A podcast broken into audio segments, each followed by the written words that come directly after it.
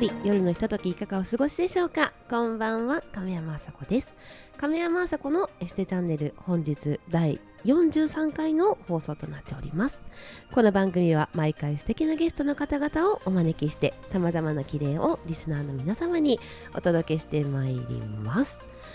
11月秋も終盤ですね。私は先日秋の風物詩である紅葉を見に日光まで行ってきました。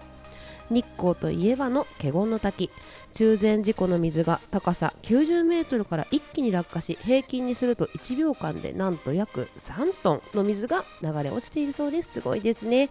大量の水が落ちる爆音もさることながらやはり四季の移ろいがある日本ならではの楽しみ紅葉を楽しめるのはとても良いことだと思います。夏の青々とした木々が赤や黄色に色づいている姿はとっても素敵でした。遠出しなくても楽しめる場所もあると思いますので少し足を止めて秋に触れてみてはいかがでしょうか？おすすめです。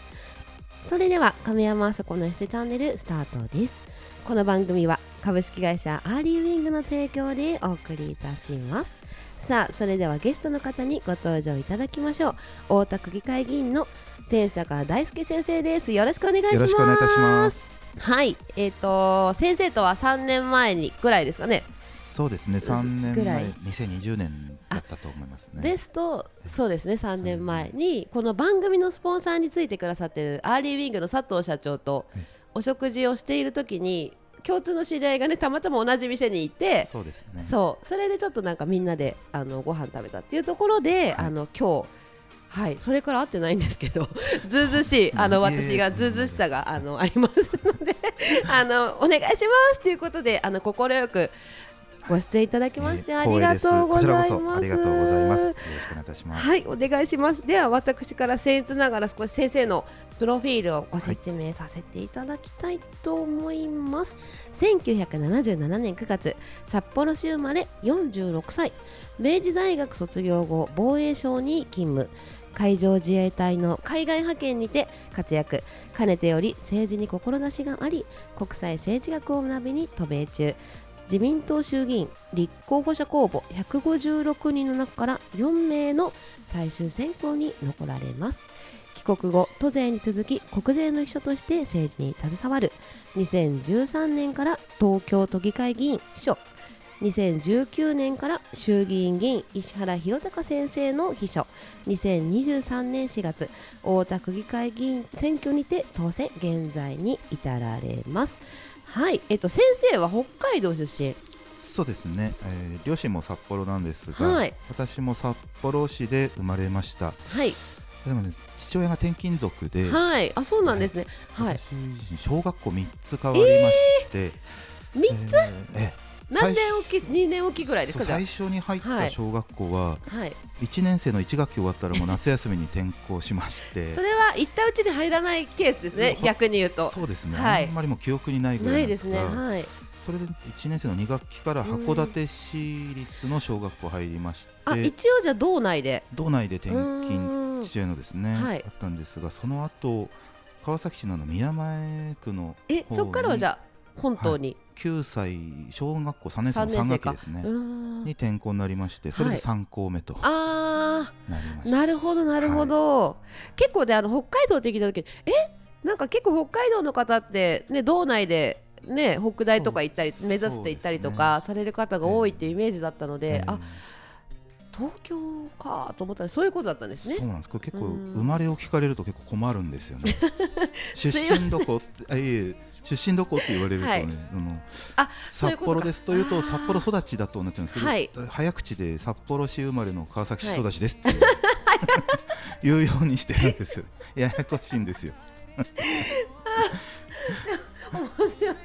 えじゃああれですか？じゃあ今ご親戚とかは札幌の方に、親戚は札幌の周辺にやっぱり多いですね。あーやっぱりそうなんですね、はいえ天坂先生のそのご名字結構珍しい私も亀山で珍しいって言われるんですけど、天坂先生のそのお名字は北海道の方が多いんですか？北海道にもいますが、まあ、全体的に少ないんですけどですよね。もともと名字のルーツは京都にあるへはえ、へえ知らなかったなるほどなるほど。なんか絶対数が少ないんで、うんうん。どの県に多いっていうのも出せないくらいなんですけど。ただ絶対聞いたら忘れない子ですよね。あありがとうございます、うん。よくその病院行ってもファミレス行っても あまさんって間違われるんですよね。ちょっとこれを機に皆さん絶対覚えてください。天坂さんではございませんので定坂先生ですから。うちのはい。父親があの家族でファミレスに子供私子供の時行った時に、はい。あの名前待つ時に書くじゃないですか、はい。その時間違われるからってカタカナで書こうって言って、はい。カタカナであまさかって書いてじゃじゃあカタカナなら天坂って書けばいいじゃないのって 思いましたけどそうですね。はい。いいことしても悪いことしても多分ずっとちっちゃい時からそうじゃないですか。はい。もう記憶されますよね。はい、もう覚えたら忘れない、うん。覚えるまで時間がかかるという名前だと思います。はい、なるほど。今日ででもあのリスナーさん結構覚えていただけたと 思いますのでお願いします。ありがとうござい。であのじゃああれですね宮前平川崎ですね、はい。そこから明治大学。で大学は私法だと思ったんですけどえ農学部だったっていう。そうですね。ね政治家の先生結構法学部多いのでああ農学部なんだと思ったらなんで農学部目指したんですか？そうです議員になる方の学部も、まあ、それぞれ、ね、確かに法学部とか、多いですよね。まあ、政治経済学部とか多いと思うんですけど、私が大学生の頃、まあ、高校生の頃からなんですけども、い、ろいろ思考してましてその時から、はい。なんとなく政治に対する思考っていうのはもうすでにありまして、はい。でそのうちの国のちょっと真面目な話なんですけど、はい。国の基幹的な政策、まあ、一番元になる政策ってはい。4つあると思ってまして、はい。外交と安全保障と、うんうんまあ、教育とあとうん。農政、まあ、農林水産うん行政ですね、うん。が基本になると思ってまして、はいでその4つに特に関心を、まあ、当時から持ってましたので、はい。い、くつか受けて、まあ、農学部に行くことになれば、うん。まあ、思考の一つとして例えばその農林水産行政にはい携わっていきたいなとかですね、まあ、あの北海道出身ということであいうこともないことはないんですが、ーはい。まあ、結構ほ大学の時特にですけど本の虫授業サボって本読んでるぐらいな時もありましてへこの間も本何に2000冊ぐらいですかね捨てたんですけどまだそれ以上 段ボールにも入って残ってるぐらいなんですけど、はい。まあ、その散々読んで興味の持てる分野っていうのがそのああたりにあったっていううのが、まあ、きっかけですね。まあ、もともとその政治にとても志、まあ、割と興味があったはい。っていうことをおっしゃってたんですけど、何かきっかけってあったんですか？そうですね。私が一番先に興味を持ち始めたのは、はい。歴史が、まあ、大好きなもんですからう日本史世界史どっちも好きなんですけど、はい。まあ、特に例えば日本史のうん近現代を勉強しているときに、うんうんこれを覚えなきゃあれ覚えなきゃというよりも、はい。こういうことがありまして、はい。日本がこうなっちゃいましたとはい。かっていうときに、悔しいなとかってこう 授業中に思うくらいなんですね。すごい熱のい入りようですね。なんとそうですね。うん。その熱も入って思いも入ってっていうので、あなんとなくうこうその次の未来の、まあ、例えば日本はとか国際社会は、まあ、自分もその担い手の一人になりたいなという思いが根底にあったというところがスタートだと思います。なるほどなるほど。じゃああの今流行ってる「キングダム」とか、ええ。あのああいうのを見ると、ええ。歴史好きな方ってこうなんていうの体型とかすごい見ちゃうって言うじゃないですそうか。ですね。人形もそうですしあの地図を見てるともうずっと飽きないですね。歴史の地図、あの領土の地図とか今あの小学校の時も結構地図帳を眺めてて飽きないタイプでしたね。は い本当にお好きなんですね。好きですね。キングダムもどっちかというとその前のなんですかね普通本当の歴史の方静止の方を読んでたもんですから、はい。その後読んであこういうふうに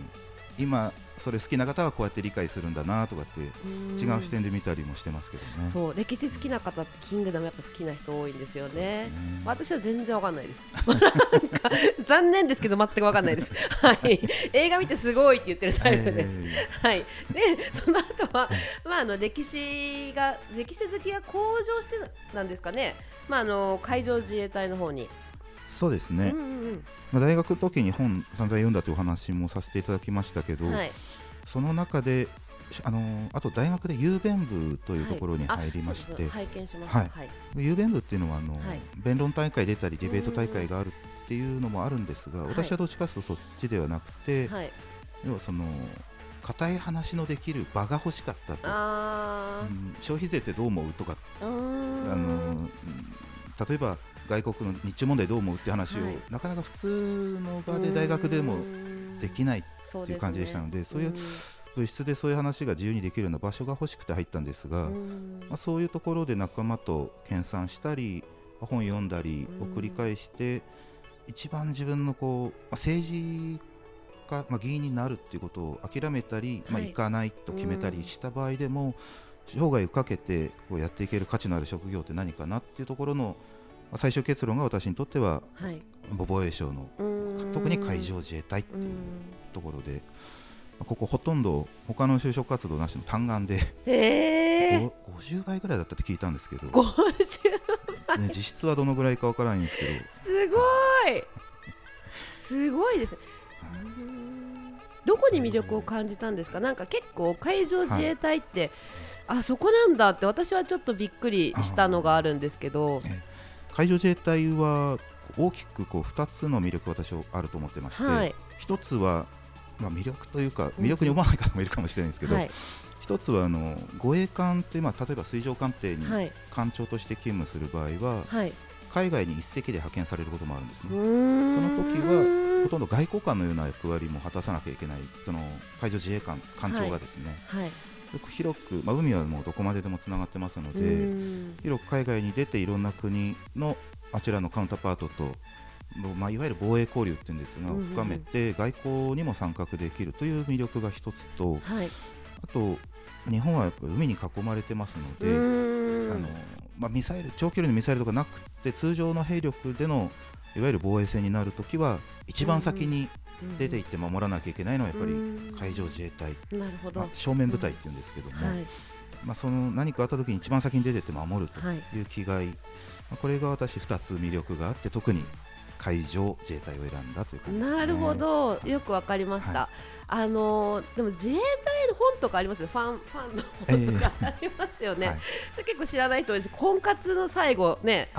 あった人気とか今あるらしいですよね。えー、そうですね、ね、結構先生持ってたんじゃないですか。ええー、制服着ると何割増しって言われてるみたいですけど。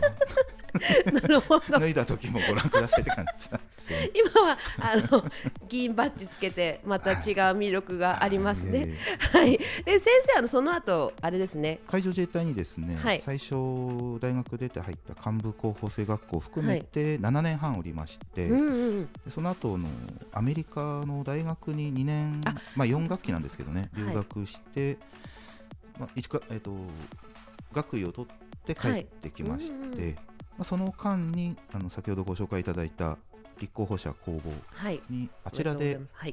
いながら応募したというような、えー、そうだったんですか、あっちに行って少ししてなんとなく見てホームページがなんか見てるときに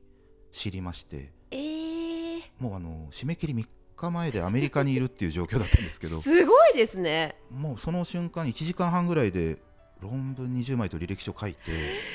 全力疾走でポストオフィスに駆け込んだまさに全力坂ですね。全力坂でした。すごい。全力坂 YouTube をご覧ください。あのなんかそうさっき聞いたんですけど あの天坂先生の坂にかけて全力坂でオタクの坂をすごく ダッシュしてる動画があるみたいなんで。紹介させていただいてはい。あの見てください。すごい。先生あのーね、あの全然違う先生の側面が見れますのでぜひ見てみてください。はい、そうなんです。じゃあその後帰国しました。そうですね。帰国して、うんうん、まあその最後の4人には残ったんですが、はい、見送りになったもんですから、はい、その帰ってきて少しして衆議院の解散があって選挙があったので、はい、そこで地元でお手伝いをしたところ、うんうん、まあこの世界来るならどこかのいわゆる勤務先を紹介してあげようかという話をいただいて、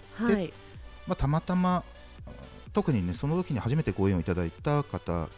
の秘書からスタートしたというような感じ、ねうん、そうだったんです。なんでそこの縁があったのかなって私はちょっと経歴拝見していてああそうなんだと思ってたんですけどそういうことだったんですね、はい、なるほどなるほど。私が多分初めてお会いした時は多分石原先生の秘書されてる時でしたよね。そうだったと思います、はい、はい、なんかその時もあの大変なお仕事されてるんだなっていうのを思ったんですけれどもでもそこからね大田区議会議員になられたのを私 SNS で知ったんですけどその何ですか切り替えのタイミングっていうか自分の中であったんですか？そうですね。大田区議会議員になるきっかけは、うん、地域の方から、うん、ぜひうちの地域であの立候補してくれないかという、素敵。まあ、本当にねありがたいお話。私自身が議員になることを志向してこの世界に入ってましたので、はい、本当にありがたいお話でしたね。地域の方からそういう声が広がったというのが本当に光栄なことだなすごい素敵。あれ思いますね。えー、すごい。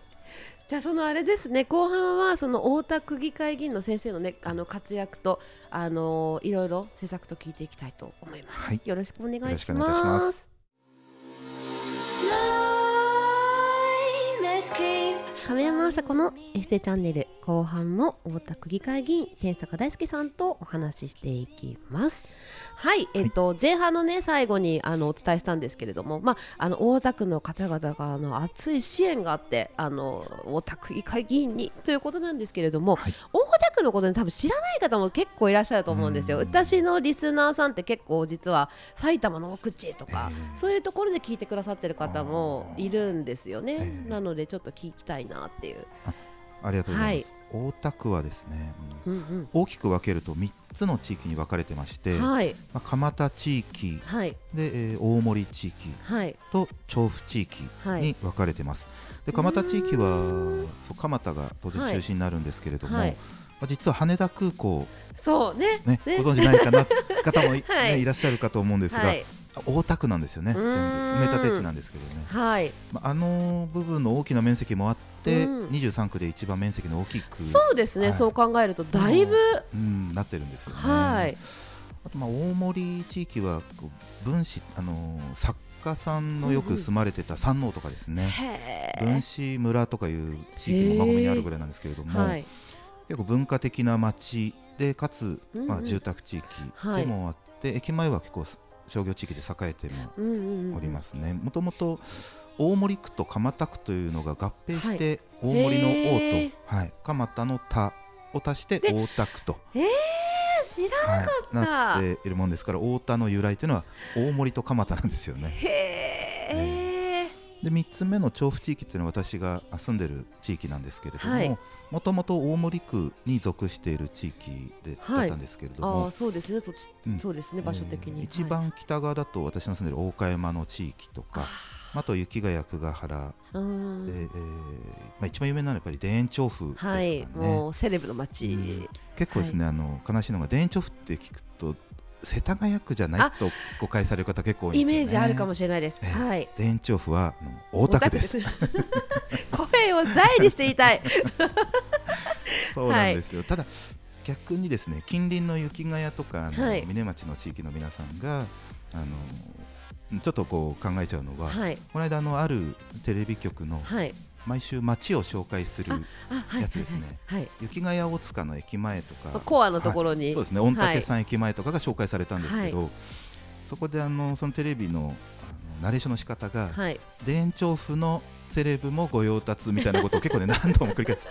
ね、せっかく雪ヶ谷とかね御嶽の方々楽しみにしてるそっちやっぱりどっちかっていうとそっちになっちゃうのみたいなね思いの結構ね声お声を聞きましたけど、ね、ちょっと悲しいですね、ね、それは。はい。本当その魅力のある地域が多くてですね。まあ、の下町のような雰囲気もあり、はい、でもまあ高級住宅地もあり、はい、本当に住みやすい地域だと思います完成で。実はね2日前に私のお店に大田区のお客さんがいらっしゃったんですよ、はい、それであの今日お会いしてあの収録なので、はい、何か聞きたいことあります？って聞いたんですよ、えーはい、特にないですみたいなこと言ってて えなんでですか？って言ったらえだって住みやすいから。って言ったんですよ。ありがたいですね。そうなんです。実はちょっと事前にリサーチしたら大田区はとても住みやすい嬉しいです。もうそう言っていただけると本当にやりがいがありますね。た。だだいぶ変わったなってイメージですね。うんそうですね。蒲田もまあ、これからもですね、またあの西口、東口の駅前の再開発も進んでいくと思いますが、はい、だいぶな、なんていうんですかね、まあ、工学院の周りってちょっとローカルな話で難しいんですけど、はいはいはい、うん結構ひしめいていた小さな、えー、飲食店街が、うん再開発の対象になって綺麗になったりという地域もあったりしてだいぶまあ住みやすいより住みやすいですね、はい、地域になったのかな。蒲田は蒲田ででもその、うんうん、まだディープな部分もあるんですがそね、それはそれでねあの実はあの再開発がいいっていうことではなくてねそういった地域エリアの魅力っていうのも十分にあるんで、はい、あの必ずすべてを再開発する必要はないと思うので、はい、残す残すべきいいものは絶対に残したいとも思ってるんですけどね、はい、なんか私、今再開発なんだって逆に今知りました。あなんか渋谷に普段いるので、えー、なんか渋谷頑張って再開発してるんですけど、えー、再開発っていうねその渋谷とか、はい、あの大崎の前とかってそのこまで大きいもんじゃないんですけど、うん、まあ小さなエリアを、うんうん。うん、まあこうそうですね、うんうん、再開発って呼んでいいのかどうかね、まあ、改善というか、はい、なるほどなるほど、はい、うんうん、であの先生はあの大きく、まあ、あの力入れてらっしゃるのがまず子育て支援かな、そうですね。そうですよね、うん、ちょっとこの辺をねちょっと聞きたいなと思ってます。ありがとうございます、はい、なんでここに注視しているのかなっていうのが、うん、はい、はい、私の任期今年の5月1日から議員の任期が始まってるんですけども、はい、えーと年に4回ある議会の定例会というのがありまして、はいその2つを今終えたところなんですが、はい、その2回ともの一般質問ということで壇上に立たせていただいて、はい、あのまあ、党代表して質問させていただいたんですが、はい、その中でも、まあ、子育て教育っていうのを私のあの命題の一つに掲げておりまして、結構質問させていただきました。うんうん、例えばあの保育園の待機児童っていうのは大田区は2018年に実は解消したんですね。ゼロになったってことですね。ゼロになったということです。実質ですね。それはすごいた。ただですね、この保育園卒園した後も、はい、働くお父さんお母さんいらっしゃるんで、学童がまだあの待機児童がですね、まあ保留児童っていうんですけれども、はい、存在しておりまして、その解消をまあ一刻も早く行わない限り、はい、安定的に長期にですねお父さん、お母さんが安心して働けないという状況ですね。その学童の中の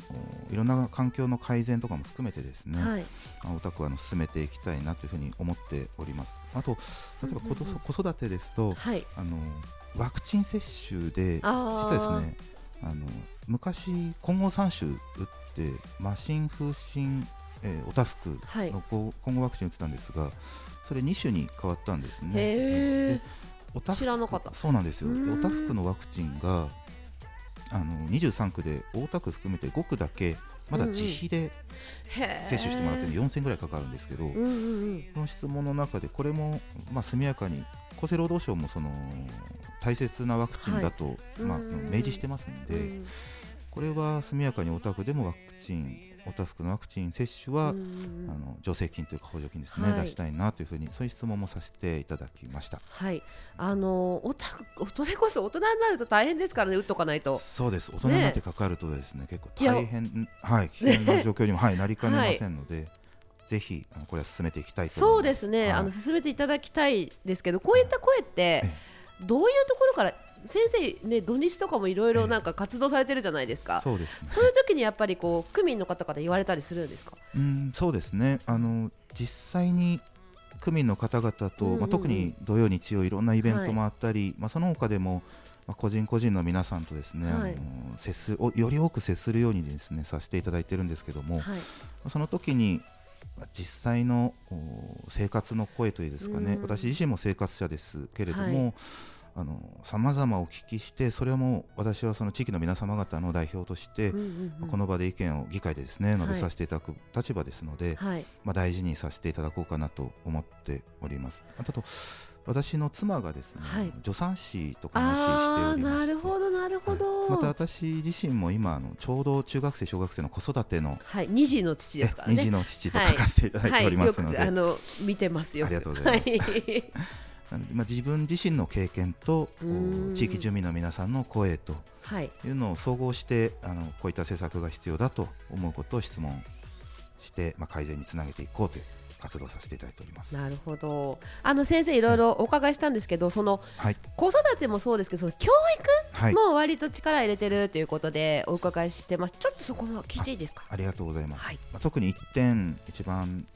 大事にしている一つのですね、はい、私の施策としてですね、はい、公立の小学校の低学年の児童に対する英語教育というのをあの考えております。私すごくいい。ありがとうございます。私自身のですね留学経験もあるんですけれども、はい、やっぱり他のアジア圏からの留学生と比べて、はい、日本人はスピーキングとリスニング話す聞くが本当にです、ね、留学生でも弱いですね。痛感しました。私自身も、まあ、そういう経験しましたけれども、はい、まあ、実際におかしいですね。中学私たちの年代です中学1年生から、はい、まあ、大学4年生まで、もしくは高校3年生まで、うん、英語教育何年も受けてきてるのに、い。ざ現地に行くと話せない、冷静に考えると。何言ってるかわからない、はい、何話していいかわからないと、はい、ただ単語帳をずっと見たりして本当はいろんなこと知ってるはずなのにっていうのがあるんですよね。はい、で例えば私はですねその中学今度都立高校が英語のスピーキングを入試に取り入れるというになったんですけどそうなんですね。去年の11月に初めて実施されたんですが、はい、ちょっとね初めてのことであの受験生の皆さんの負担が大きくて、はい、私はとの拙速時期尚早かなという思いもあるんですが、はい、もう少し、うん、システム確立したいすべきかなという思いもあるんですが、はい、実際にそのスピーキングを重視するという姿勢自体はですねとっても大切だと思ってまして、はい、でこれは実はその小学生でも英語教育が始まりましたが低学年から緩やかに、はい、教育というよりもよりもその親しむというような身近に。特にその音声例えばですねこれ、これが正しいというわけじゃないんですけども音声学習法ってそのフォニックスってその、はい、例えば ABCD っていうのも、はい、あべせてみたいな、はい、その発音その文字がどういう発音するのかというようなことですね。重視した教育法があったりもしまして、はい、うんまあ、楽しく英語を低学年から緩やかに学習して、話す聞くことができるうん。国際的な日本人を育てたい。またですねその国際社会に行かなくても教養として身につけてもらえたらいいのかなというような思いもあってそのような施策もですねあの質問もさせていただきましたしこれからも進めていけたらと思っております、はい、結局ねいろんな国の方が今日本に来てるじゃないですか、はい、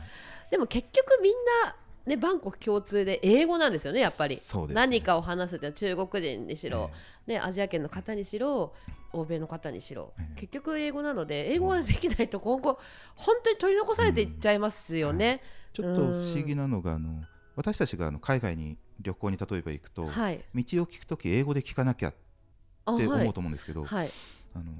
こちら日本に来られた例えば英語圏の方は、はい、普通に英語で話しかけてくるんですよね。あうんこれどうしてもでも日本人の国民性っていうんですかね英語で答えなきゃって焦るんですけどこれ本当はちょっとそこね、はい、微妙に疑問なんですけどそうです、ね、日本語で、ね、聞いてほしいなと思います、はい、難しいんですけどね。そこで英語で、ね、答えられればなおうんいいのかなって。英語がどうしても、まあ、国際的な共通語になっているという現実がね、ねあるので、うん、教養としてたとえお仕事とかね将来的に英語を使う職業に就かないにしても、あの一つの教養としてね身につけてもらえたらいいのかなというふうには思いますね。なんか、ね、すごくこの年になって思うんですけど、うん、やっぱりこう言葉を知らないって割と幅が狭まっちゃいません、うん、そうです、ね、日本語にしろ英語にしろ、やっぱりあこれ知らないんだとかなっちゃうと、うん、あこれ以上ちょっと進めないなとかなっちゃうのでねこう自分のチャンスも要は狭くなっちゃいますし。やっぱり人との出会いをいただいても、うん、そうですね、言葉が違うからコミュニケーションを、かります。ね、限界を感じるみたいなことってとてももったいないと思うんですよね、はい、先生逆にその海外行かれた時にどういった時にこうなんかちょっと悔しいなとか思ったところあります？そうですね。英語の例えば、うん、講義の大学の講義の最中なんかはですね、はい、うん公式的なというかですかね綺麗な英語を話してくださるんで、まあ、教授とか先生ですね、はい、ただそのプライベートな時に、同じ学生が、全然違う。そうなんですよ。スラングがね 多いもんですからそこで仲良く話す時に今まで持ってる知識にないものがですね、うん、例えばその「オーマイガッ」みたいなものも 最後ガッシュしかならガッシュで一つ片付けられるそれを知らないと全然。スラングですね完全に、うん、何を言ってるのかっていうね、うん、そうそういうもったいなさもそれはもう慣れるしかないんでしょうけどね。学びとはまた違うんですけどコミュニケーションってでも相手が使っているものを理解できるっていうことでもあると思いますので。そうですね。実際にはそこで苦労しましたね。なるほど。でもそれがものすごい苦労したっていうのがあるから、はい、やっぱりこういう政策を打ち出していらっしゃるのかなと